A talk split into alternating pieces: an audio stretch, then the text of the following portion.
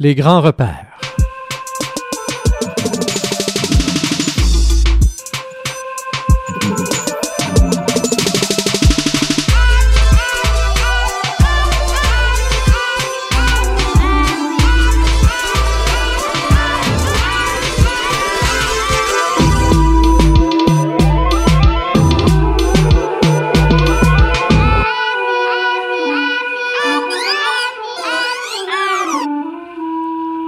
Rémi Perra derrière le micro euh, pour cette émission des grands repères euh, sur les ondes du FM 95.5 CFLX. Comme toujours, un livre en vedette, livre euh, que j'ai lu tout dernièrement, il y a quelques mois. Frédéric Lenoir est présentement un des philosophes qui est très en vogue du côté de la France, mais ici aussi, du côté du, Québec. lors de son dernier passage, par exemple, ici au Québec, il était l'invité de l'émission Tout le monde en parle avec Guillaume Lepage. venait faire la promotion de son tout dernier livre, dont j'oublie le nom là tout de suite maintenant. mais le livre dont on va parler aujourd'hui euh, situe trois grands personnages de l'histoire comme étant justement des repères, des repères importants et euh, des repères importants dans la vie de Frédéric Lenoir, c'est ainsi qu'il les présente, et euh, il nous les présente comme étant des personnages qui puissent être des repères importants dans une période de crise économique, dans une période de bouleversement culturel, comme on peut le vivre depuis quelques années maintenant, un peu partout en Occident et sur la planète. Donc le livre s'intitule Socrate, Jésus, Bouddha, trois maîtres de vie. Donc Frédéric, Frédéric Lenoir, ça a été publié en 2009 euh, aux éditions Fayard. Dans quelques instants, donc, on prendra le temps d'en lire euh, quelques extraits, bien évidemment. Mais tout de suite, maintenant, pour commencer, en musique, voici pour vous Tivry Corporation sur les ondes du FM 95.5 CFLX.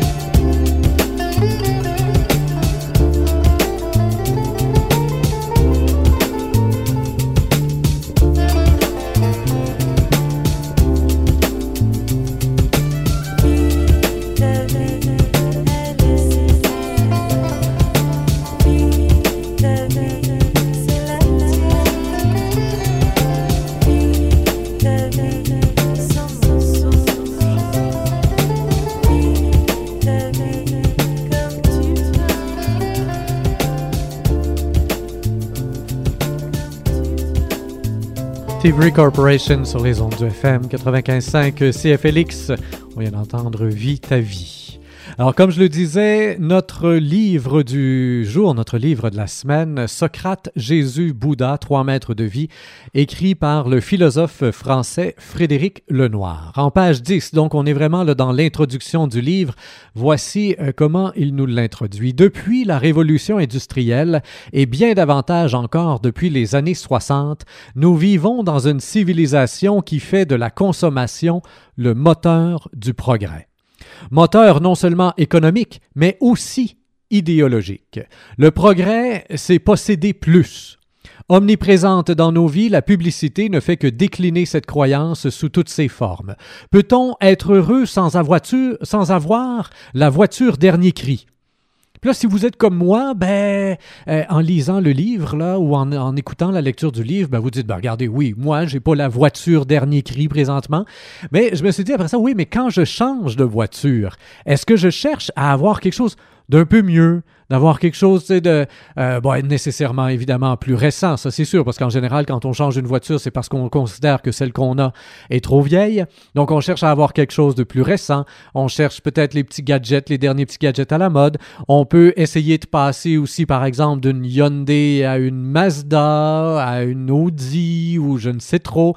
Hein, chercher, chercher à monter en grade par rapport à la voiture qu'on avait, euh, qu'on a acheté, la première bagnole qu'on a achetée à l'âge de 16 ans. Et puis après ça une autre à 20 ans, puis à 25 ans, puis à 30 ans. Puis si à tous les 5 ans, on change de voiture, bien en général, à tous les 5 ans, on, on espère pouvoir acheter une voiture minimalement, minimalement plus prestigieuse. C'est ce que je constate dans ma vie, c'est ce que je constate autour de moi, et je constate que ça se fait tout seul. C'est pas quelque chose dont je suis pleinement conscient au moment de le vivre. Mais là, je me répondais moi-même finalement à mon objection, à l'objection que je me faisais en lisant juste cette petite phrase là, dans le livre, parce qu'on veut se défendre, hein? on veut quand même souvent, en tant que penseur, philosophe ou quoi que ce soit, essayer de s'inscrire à contre-courant de la société de consommation euh, dans laquelle on vit. Mais je dois vous dire, ceux qui vivent à contre-courant de la société de consommation dans laquelle nous sommes présentement sont très, très, très rares. Et à partir en général du moment où ce que tu considères que tu le lisais, ça se peut que tu as besoin d'une petite auto-analyse pour voir qu'au final, tu ne l'es pas tant que ça. Et que ton contre-courant a peut-être déjà été repris et recommercialisé d'une manière ou d'une autre. Hein. Euh, c'est quand même assez impressionnant. Toujours est-il que je reprends la lecture de Frédéric Lenoir. Peut-on être heureux sans avoir la voiture dernier cri, le dernier modèle de lecteur DVD ou de téléphone portable, une télévision et un ordinateur dans chaque pièce? Cette idéologie n'est pour ainsi dire presque jamais remise en cause. Tant que c'est possible, pourquoi pas? Et la plupart des individus à travers la planète lorgnent aujourd'hui vers ce modèle occidental qui fait de la possession, de l'accumulation et du changement permanent des biens matériels le sens ultime de l'existence.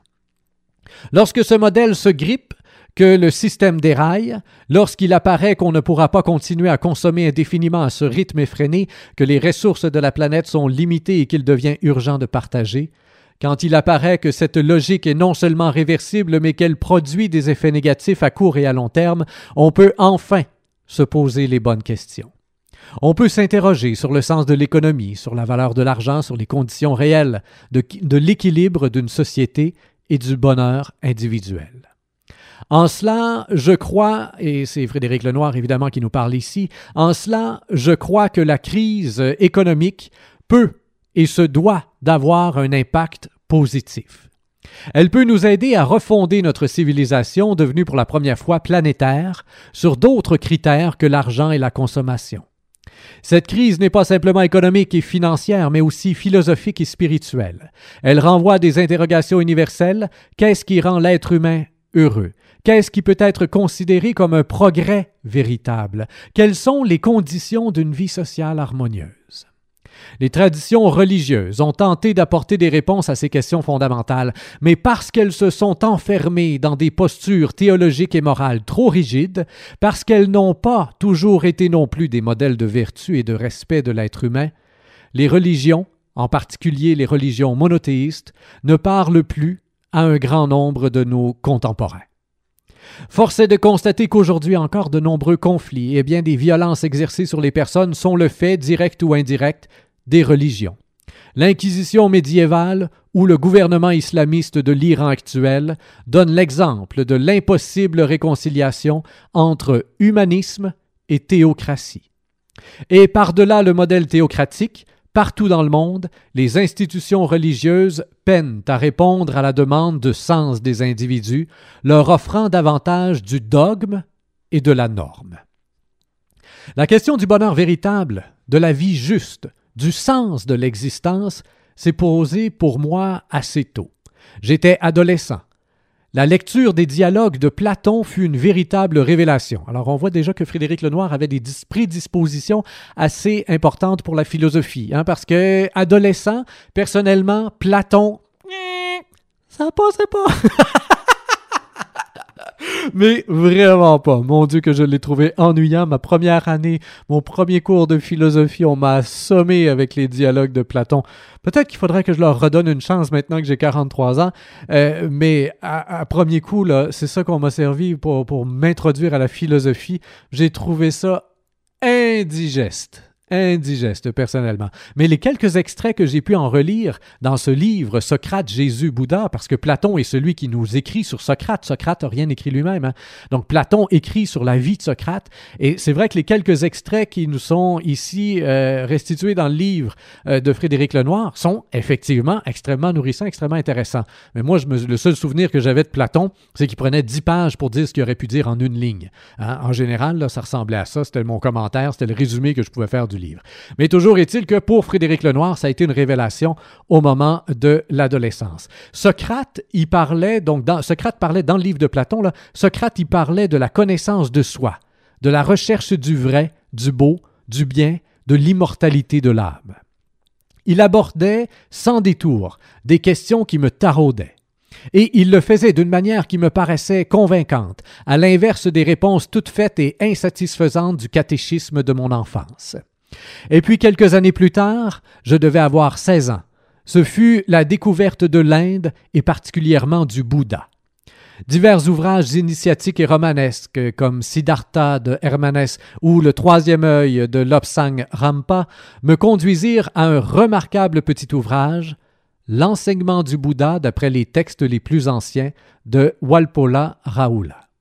Nouveau déclic. Le message du Bouddha me parlait autant que celui de Socrate par sa justesse, sa profonde cohérence, sa rationalité, son exigence pleine de douceur. J'aurais pu en rester là, tant ces deux maîtres nourrissaient mon esprit. Pourtant, j'allais bientôt faire une troisième rencontre décisive. À dix-neuf ans, j'ouvris les évangiles pour la première fois. Je tombai par hasard sur l'évangile de Jean et ce fut un choc profond. Non seulement les paroles de Jésus s'adressaient à mon intelligence, mais elles touchaient aussi mon cœur. Je mesurais alors le décalage, parfois abyssal, entre ces paroles d'une incroyable audace qui libère l'individu en le responsabilisant et le discours moralisateur de tant de chrétiens qui enferment l'individu en le culpabilisant. Depuis plus de 25 ans, le Bouddha, Socrate et Jésus sont mes maîtres de vie. J'ai appris à les fréquenter, à me frotter à leurs pensées, à méditer leurs actes, leurs différences et leurs convergences. Ces dernières m'apparaissent finalement plus importantes, car malgré la distance géographique, temporelle et culturelle qui les sépare, leur vie et leurs enseignements se recoupent sur des points essentiels. Ce témoignage et ce message qui m'aident à, vivre euh, depuis tant d'années, j'ai eu envie de les faire partager. Je suis convaincu qu'ils répondent aux questions et aux besoins les plus profonds de la, crise planétaire que nous traversons. Voilà donc l'introduction euh, de ce livre de M. Euh, Frédéric Lenoir qui continue comme si, car la vraie question qui se pose à nous est la suivante. L'être humain peut-il être heureux et vivre en harmonie avec autrui dans une civilisation entièrement construite autour d'un idéal de l'avoir? Non, répondent avec force le Bouddha, Socrate et Jésus. L'argent et l'acquisition de biens matériels ne sont que des moyens, certes précieux, mais jamais une fin en soi. Le désir de possession est par nature insatiable et il engendre frustration et violence. L'être humain est ainsi fait qu'il désire sans cesse posséder ce qu'il n'a pas, quitte à le prendre par la force chez son voisin. Or, une fois ses besoins matériels essentiels assurés, se nourrir, avoir un toit et de quoi vivre décemment, l'homme a besoin d'entrer dans une autre logique que celle de l'avoir, pour être satisfait et devenir pleinement humain, celle de l'être. Il doit apprendre à se connaître et à se maîtriser, à appréhender le monde qui l'entoure et à le respecter. Il doit découvrir comment aimer, comment vivre avec les autres, gérer ses frustrations, acquitter, acquérir pardon, la sérénité, surmonter les souffrances inévitables de la vie, mais aussi se préparer à mourir les yeux ouverts. Car si l'existence est un fait, vivre est un art. Un art qui s'apprend en interrogeant les sages et en travaillant sur soi. Socrate, Jésus et Bouddha nous apprennent à vivre. Le témoignage de leur vie et l'enseignement qu'ils proposaient, me semble-t-il, universel et d'une étonnante modernité. Leur message est centré sur l'être individuel et sa croissance, sans jamais nier sa nécessaire inscription dans le corps social. Ils proposent un savant dosage de liberté et d'amour, de connaissance de soi et de respect d'autrui. Même s'il s'enracine diversement dans un fond de croyances religieuses, il n'est jamais froidement dogmatique. Il donne toujours du sens et fait appel à la raison. Il parle aussi au cœur. Donc voilà l'introduction de Socrate, Jésus, Bouddha, livre de Frédéric Lenoir, qui est euh, la lecture de la semaine que je vous propose. Euh, le livre, par la suite, est construit en deux parties très distinctes. La première partie, qui sont-ils? Et là, il y va, dans ces titres, je vous défile un peu la table des matières. Comment les connaît-on? Euh, l'origine sociale et l'enfance de chacun des trois, la sexualité et la famille, euh, la naissance d'une vocation, comment la vocation est-elle apparue, leur personnalité, l'apparence physique, les traits de caractère, etc., pour ce qu'on peut en savoir.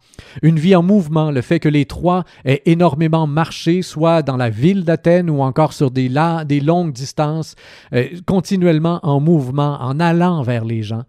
Et il nous parle de l'art d'enseigner, il les compare. Il compare aussi l'art de mourir chez chacun d'eux ce qu'ils disent d'eux-mêmes et ce que la tradition plus tardive en a dit. Voilà pour la première partie. Et en deuxième partie, c'est ce, sur quoi on va se consacrer, euh, ce sur quoi on va se concentrer en fait euh, dans la suite de l'émission. Ils nous parlent de ce qu'ils nous disent. Donc, tu es immortel, recherche la vérité, va vers toi-même et deviens libre, sois juste et apprends à aimer. Donc, des enseignements qui sont des points communs et des points forts dans euh, chacun des trois discours, Socrate, Jésus et Bouddha. On retourne en musique. Voici pour vous un extrait euh, de la trame sonore euh, du film The Last Temptation of Christ, une trame sonore absolument magnifique qui avait été faite par Peter Gabriel.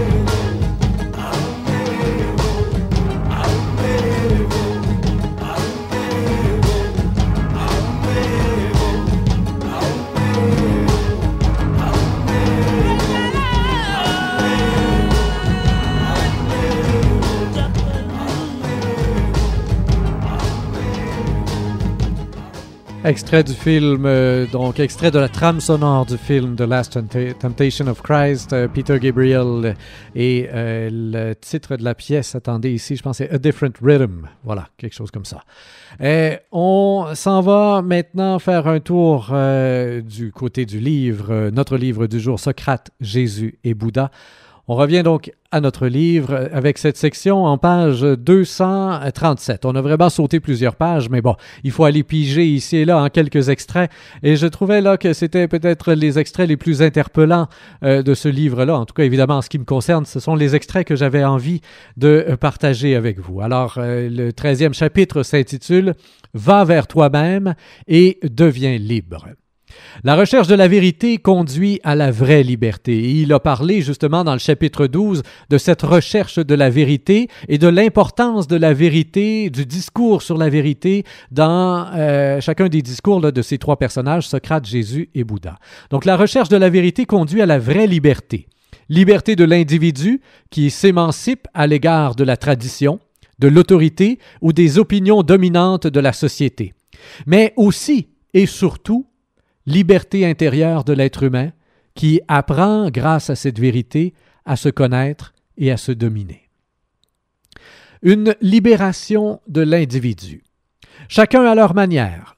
Socrate, Jésus et le Bouddha ont cherché à émanciper l'individu à l'égard du groupe.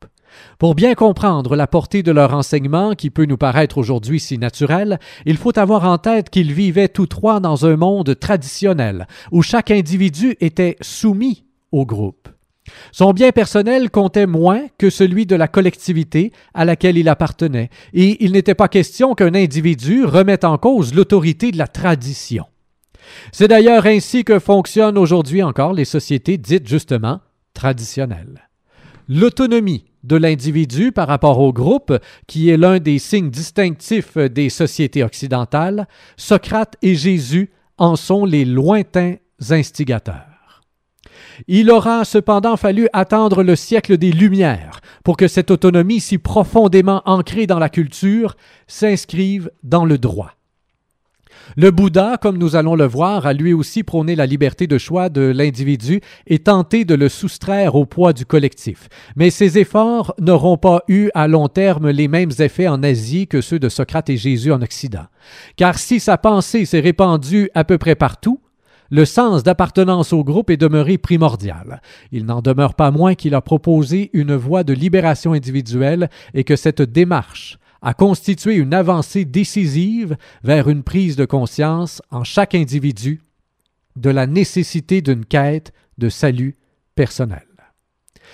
C'est par un geste spectaculaire, quitter le somptueux palais de son père et s'affranchir des privilèges de son rang pour rejoindre les ascètes mendiants de la forêt, que le Bouddha a signé son émancipation vis-à-vis -vis de l'autorité paternelle. Il manifeste ainsi qu'il n'y a rien de plus important pour chaque être humain que de choisir sa voie. C'est à cette liberté qu'il convie ceux qui l'approchent en leur proposant de décider par eux-mêmes s'ils veulent le suivre comme laïc ou, condition bien plus astreignante, comme moine. La méthode entre guillemets, qui conduit à l'illumination ne peut en effet qu'être une voie individuelle. L'éveil ne s'acquiert pas par l'exécution aveugle de, rites religieux ou de sacrifices aux dieux, mais par un octuple chemin. Donc un chemin à huit branches, on pourrait dire, hein, par un octuple, un octuple chemin dont les huit éléments peuvent se résumer en une application d'une moralité juste, d'une méditation juste et d'une sagesse juste. Une anecdote puisée dans la vie du Bouddha illustre cette entreprise. Un jour, tandis qu'il tient son bol d'aumône à la main, le Bouddha aperçoit un jeune homme procédant à un curieux rituel. Entièrement mouillé, il se prosterne, il se prosterne successivement dans les six directions, les quatre points cardinaux, le ciel et la terre. Le Bouddha l'interroge sur le sens de ce rituel. Sigala, ainsi se prénomme le, jeune homme, euh, Sigala donc lui révèle qu'avant de mourir, son père eut juste le temps de lui dire, de lui recommander de suivre ce rituel chaque matin. Ben, tu as raison de suivre la recommandation de ton père, mais Peut-être n'a-t-il pas eu le temps, avant de mourir, de te l'expliquer entièrement, lui dit le Bouddha, qui lui délivre alors le Sigalovada Sutta, ou Sermon de Sigala, le plus long de ces sermons consacrés à la morale laïque et qui commence ainsi Ces six directions doivent être vénérées selon l'esprit du noble chemin. Le Bouddha enseigne alors à Sigala les règles auxquelles chacun doit se conformer pour se parfaire dans cette vie, les vices à éradiquer, tels le crime, le mensonge, la conduite à tenir devant ses parents, ses maîtres ou ses amis. Il lui indique surtout les quatre causes qui poussent chacun à commettre de mauvaises actions. La partialité, l'hostilité, la stupidité et la crainte. Personnellement, je n'étais pas familier euh, du tout avec les enseignements du Bouddha et c'est Rémi Perra là ici qui vous parle et non plus euh, Frédéric Lenoir. J'ai rarement lu sur Bouddha et tout ce qui l'entoure, euh, mais j'ai bien aimé là ces quatre mots-là. Je les ai médités par la suite et je vous les répète. Voyez voir dans votre propre vie, dans, dans ce qui vous entoure. C'est sûr que c'est facile hein, de voir la, la paille dans l'œil du voisin. Et si vous pensez aux gens qui vous entourent, assurément, vous allez probablement trouver des exemples assez faciles de partialité.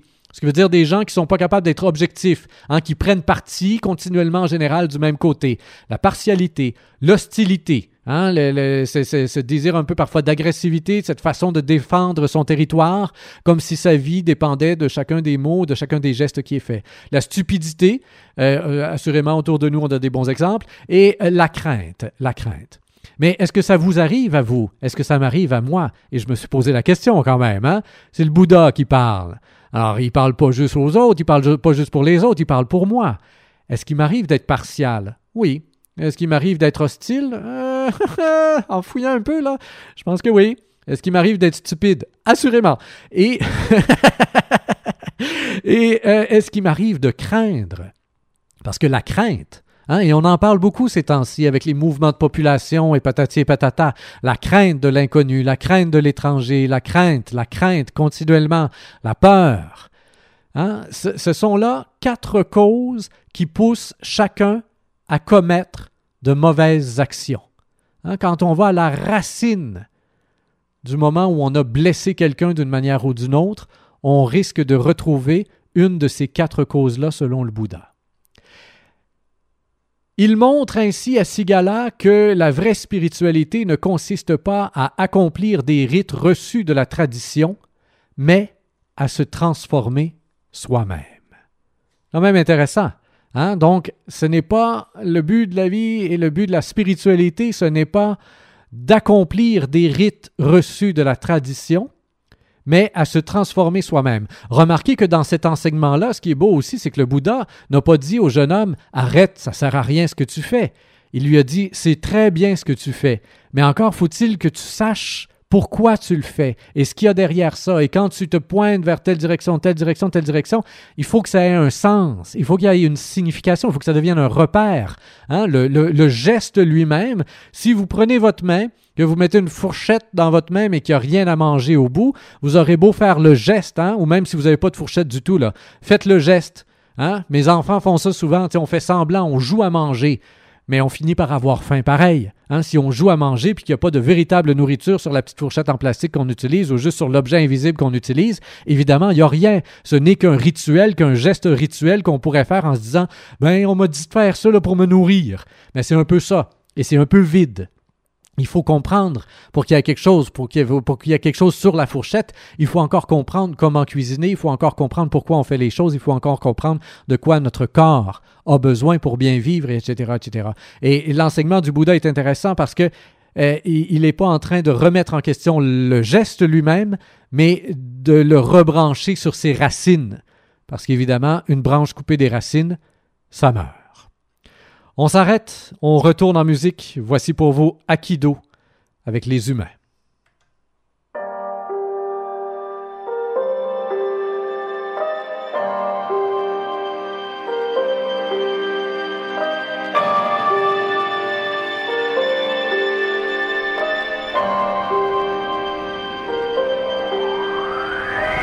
fois, moi, j'ai souvent l'impression que je suis un fou.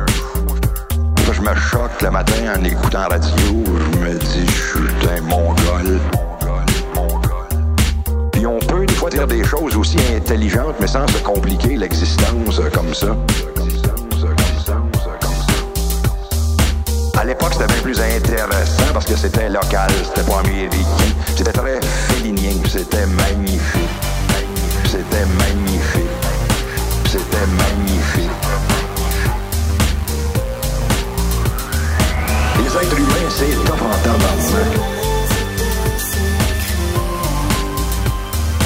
Les êtres humains, c'est top en. Les êtres humains, c'est top en.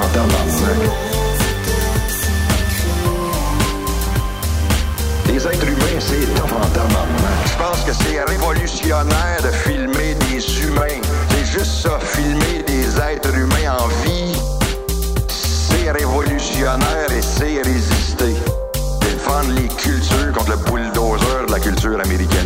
Ça a frappé mon imagination.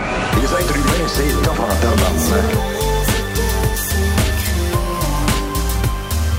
Les êtres humains, c'est top en. Les êtres humains, c'est top en.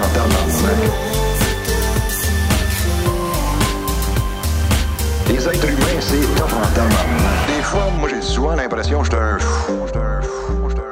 Je me choque le matin en écoutant radio. Je me dis, je suis un mongol. Me suis aperçu que j'étais pas un marginal. Je me suis aperçu qu'on m'avait marginalisé. Un intellectuel colonisé peut se sauver uniquement en se recollant sur son propre peuple, sur les traditions culturelles de son propre peuple.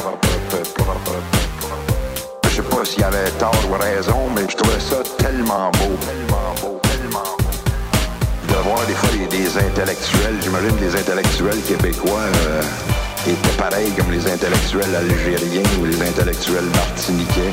C'est-à-dire des gens complètement coupés de leur peuple, qui sont des fois bien plus branchés sur Paris, sur Londres, sur New York, sur Los Angeles.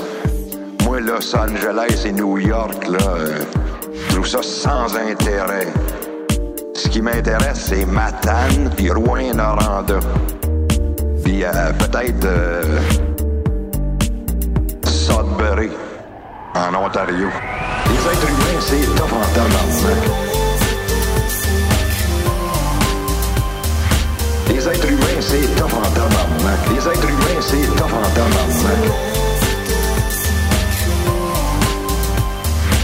Les êtres humains, c'est top en.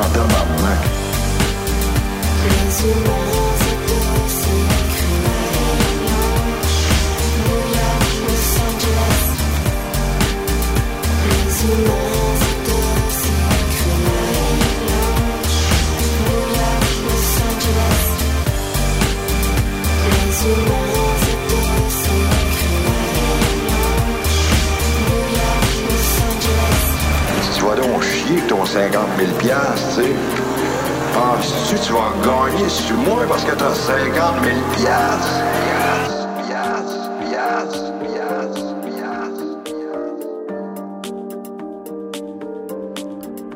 Vous aurez reconnu la voix de euh, Pierre Falardeau. Alors, c'est une entrevue que Pierre Falardeau avait donnée et euh, que Akido, artiste euh, de la rive sud de Montréal, avait mis donc sur cet album Playtime.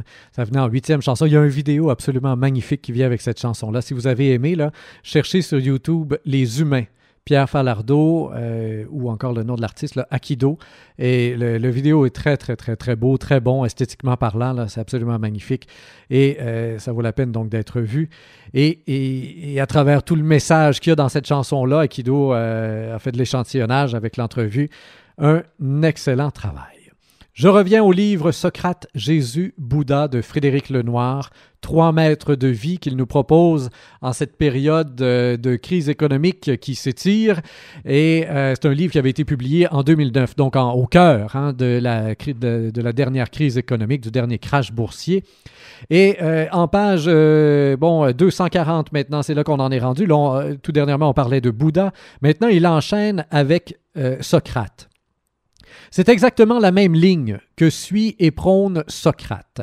S'il n'a jamais enjoint à ses disciples de se soustraire aux rites religieux, notamment ceux de la cité, il n'a cessé de leur expliquer que le plus important consistait, pour chaque individu, à acquérir la vertu et à devenir moralement bon. À la suite du Bouddha, il met ainsi l'accent sur les exercices spirituels que chacun doit pratiquer pour parvenir à la perfection de son âme. Aux juges qui veulent le condamner à mort pour impiété, il rappelle Je n'ai voulu d'autre occupation que celle de vous rendre, à chacun en particulier, le plus grand service, en vous exhortant tous individuellement à ne pas songer à ce qui vous appartient accidentellement, comme par exemple les richesses ou la naissance hein, ou des choses comme ça. Il y a des choses qui nous appartiennent accidentellement. Donc à ne pas songer à ce qui vous appartient accidentellement, plutôt qu'à ce qui vous, euh, plutôt qu'à ce qui constitue votre essence et à tout ce qui peut vous rendre vertueux et sage. On ne saurait mieux résumer la démarche existentielle qui est au cœur de l'enseignement socratique. C'est à chaque individu que s'adresse Socrate, c'est sur chaque individu qu'il parie, en affirmant que chacun peut se parfaire, devenir vertueux et sage car pour lui la voie de la vertu et de la sagesse est, comme nous venons de le voir, celle de la connaissance. Socrate est, convaincu qu'un homme éclairé, un homme qui se connaît lui-même, ne peut pas choisir le mal. Et cette connaissance salutaire est le fruit de la raison. Ce n'est pas d'aujourd'hui que j'ai pour principe de n'écouter en moi d'autres voix que celle de la raison, lance-t-il à Criton, quand celui-ci vient le retrouver dans sa prison pour lui proposer de s'enfuir. Comme le souligne André-Jean Festugière, Socrate est le père de l'autonomie. C'est à partir de Socrate que le sage aura pour premier devoir d'être à lui-même sa loi, de n'agir que selon la raison. Le sage se suffit, avant d'être citoyen, il est homme. La liberté qu'offre Socrate est toutefois une voie ardue et exigeante face aux certitudes ô combien rassurantes qu'offrent la loi et la morale du groupe. Il ne propose pas d'autres certitudes toutes faites, mais fonde au contraire ce que j'appellerais l'école du doute. Par ses questionnements, il ébranle les certitudes acquises, par son ironie, il réussit à convaincre ceux qui croient savoir que, en fait, ils ne savent rien mais en même temps, il leur montre qu'ils ont au fond d'eux-mêmes les moyens de connaître, et pour accéder à ce savoir caché, qu'il faut qu'ils se tournent vers eux-mêmes. Jésus appelle ses disciples au même retournement. Le royaume de Dieu est à l'intérieur de vous, proclame-t-il dans l'Évangile de Luc. Il les incite à aller vers eux-mêmes, à chercher Dieu et la vérité au plus profond de leur cœur et de leur conscience, et non, et non pas simplement à travers l'observance du rite. C'est le message que Jésus délivre à la femme samaritaine lorsque celle-ci lui demande s'il faut adorer Dieu sur la montagne de Samarie, comme le font les Samaritains, ou au temple de Jérusalem, comme les Juifs. Il lui répond Crois-moi, femme, L'heure vient où ce n'est ni sur cette montagne, ni à Jérusalem que vous adorerez le Père, mais en esprit et en vérité.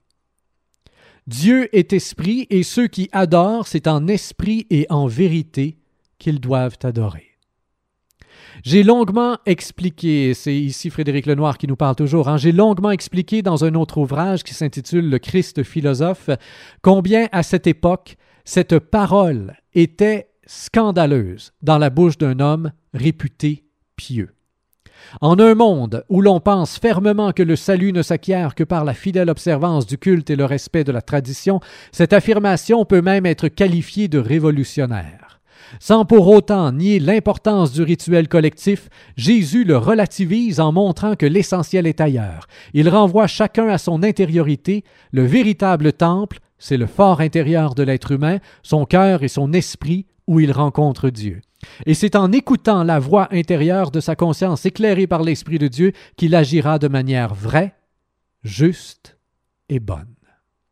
C'est la raison pour laquelle il entend aussi émanciper l'individu du groupe. Dans un environnement où chacun est lié à la communauté par des liens d'ordre familial et par des engagements d'ordre social, Jésus demande à ceux qui veulent le suivre de commencer par briser ces chaînes. Lui-même s'est libéré de sa famille et de son clan, noyau de base des sociétés de l'époque, et il exige de ses disciples qu'il en fasse autant. Mais au-delà de la liberté de choisir, le Bouddha, Socrate et Jésus insistent sur un point essentiel. La véritable liberté est la liberté intérieure, celle que l'on acquiert progressivement, en faisant un travail sur soi, en progressant dans la connaissance, en écoutant la voix de l'esprit. Si ces trois maîtres de sagesse entendent libérer l'individu des chaînes du groupe et du poids de la tradition, ce n'est pas simplement pour le rendre politiquement autonome, c'est pour qu'il puisse accomplir un chemin de libération intérieure. Car, aussi précieuse soit-elle, la liberté politique ne sert à rien si elle ne permet pas à chacun, par ce cheminement personnel, de sortir de l'esclavage le plus profond qui soit. Pour Socrate, le plus grand des esclavages, c'est l'ignorance. Pour Jésus, c'est le péché. Pour le Bouddha, le désir, attachement. Et donc, aux yeux du Bouddha, la vraie liberté est celle que chaque être humain doit acquérir en combattant ses passions, ses désirs et ses envies. Hein? Et donc, le Bouddha va beaucoup insister là-dessus tout au long euh, de ses enseignements. Euh, pour Socrate, le pire des mots n'est pas le désir attachement, mais l'ignorance. C'est elle qui est cause de tous les maux, l'erreur, l'injustice, la méchanceté, la vie déréglée, toutes choses qui font du tort à autrui, mais surtout à soi-même. Hein? Et, donc, l'ignorance est une grande source de souffrance euh, et elle emprisonne finalement ceux qui vivent à son crochet. Le message de Jésus entre encore une fois en résonance avec ceux de Socrate et du Bouddha. Si vous demeurez dans ma parole, vous êtes vraiment mes disciples et vous connaîtrez la vérité, la vérité vous libérera, promet-il à ceux qui l'écoutent. Et quand ces interlocuteurs qui se revendiquent de la descendance d'Abraham lui, rétorquent Jamais nous n'avons été esclaves de personne, Jésus leur répond que quiconque commet le péché est un esclave, avant de leur promettre Si donc le Fils vous libère, vous serez réellement libre. Le mot péché. Et, il l'explique très bien, le Frédéric Lenoir, je vais vraiment me servir de ces mots. Le mot péché est tellement connoté après 2000 ans de christianisme qu'il est difficile d'entendre de manière neuve ce qu'il signifie dans la bouche de Jésus il y a 2000 ans, en fait. Hein? Dans un souci juridique assez éloigné de l'esprit des évangiles, l'institution ecclésiale a progressivement établi au cours des siècles une liste de péchés, procédant même à une curieuse distinction entre péchés véniels, qui peuvent être pardonnés, et péchés mortels, qui mènent en enfer. Et là, je saute quelques lignes. Il faut rappeler que Jésus donne une seule définition du mot péché, ce qui sépare de Dieu, c'est-à-dire de l'amour et euh, de la vérité. Péché, c'est se couper de Dieu, c'est agir en dehors de l'amour et de la vérité. Donc le mot péché, euh, c'est la traduction du latin peccatum, qui signifie faute. Mais peccatum est lui-même la traduction du grec amartia, qui signifie déficience ou erreur, qui est à son tour la transcription du mot hébraïque atat, et euh, qu'il faudrait plutôt traduire par manquer la cible. Péché, c'est se tromper de cible, mal orienter son désir ou bien ne pas atteindre le véritable objectif visé. Dès lors qu'on agit mal, on est dans l'erreur et on est séparé de la vérité. Et donc, si on est séparé de la vérité, on est donc séparé de Dieu. Et c'est ça, le, péché en soi. Hein. Et, le geste euh, n'est pas toujours... un, même geste peut être un péché pour l'un et pas un péché pour l'autre, dépendamment de l'intention qui est derrière. Et d'ailleurs, Socrate, Bouddha et Jésus insistent eux-mêmes sur euh, cette, euh, cette importance de l'intention dans le geste. Et l'intention va être, euh, va être déterminante dans la qualité du geste. Et si on peut qualifier ce geste-là soit d'ignorance, soit de péché, ou soit d'un désir insatiable qu'on nourrit d'une certaine d'une manière ou d'une autre.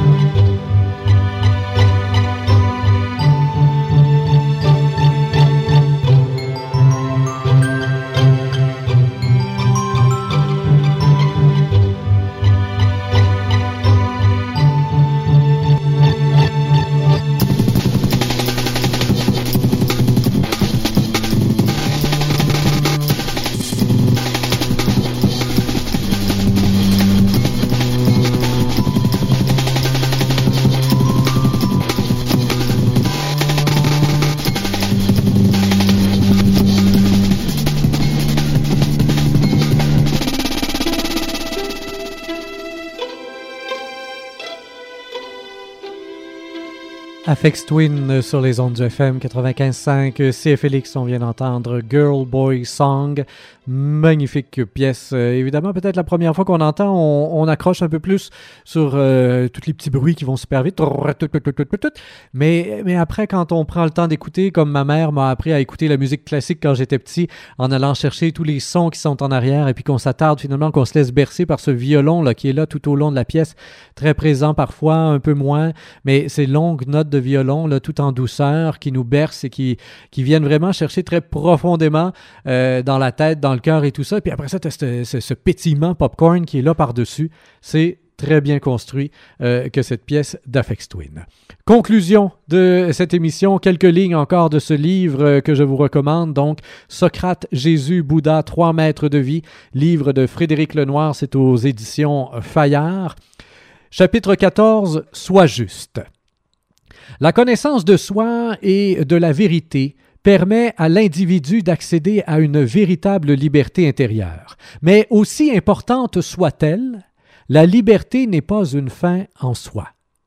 Elle doit permettre à chacun d'agir de manière juste et bonne, car de manière ultime, ce qui compte pour le Bouddha, pour Jésus, comme pour Socrate, c'est de mener une vie conforme à la vérité. L'éthique, la conduite de vie, la manière de vivre avec les autres et en société constitue donc le sommet de leur message. Hein, vous voyez que d'une part, on commence par libérer l'individu de la société, mais c'est pas tant tellement pour le retourner contre la société, mais euh, d'espérer après ça en arriver à une société plus euh, harmonieuse si euh, chacun finalement y met du sien, comme on pourrait dire.